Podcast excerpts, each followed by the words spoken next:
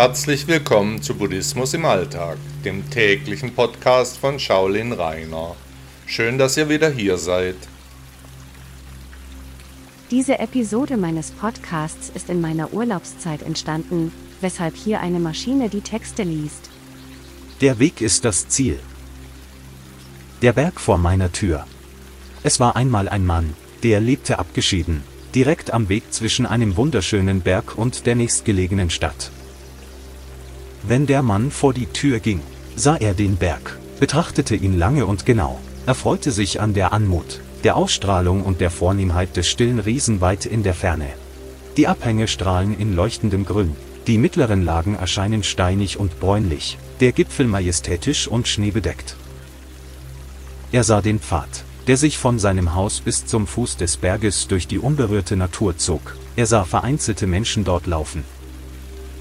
Das Wetter veränderte sich. Manchmal regnete es, manchmal schien die Sonne. An einigen Tagen kann der Gipfel im Nebel verborgen sein, an anderen Tagen leuchtete der Schnee grell von der Sonne.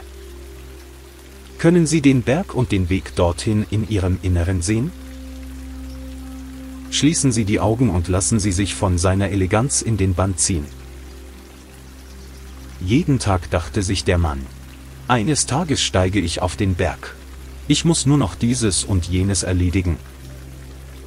Reisende kamen an seinem Haus vorbei und machten bei ihm Rast, erzählten vom Berg, waren entweder auf dem Weg zum Berg oder kamen von dort zurück.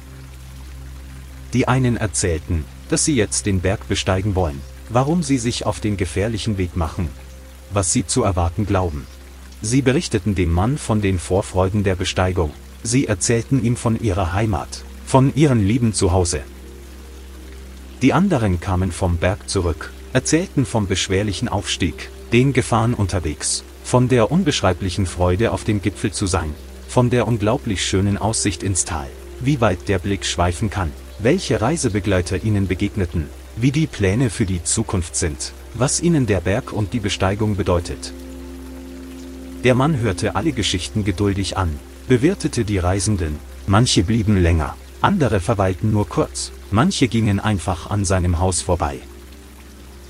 Jeden Abend plante der Mann morgen, ja morgen, werde er sich auch auf den Weg machen, den Berg besteigen, die Aussicht genießen, am Gipfel verweilen.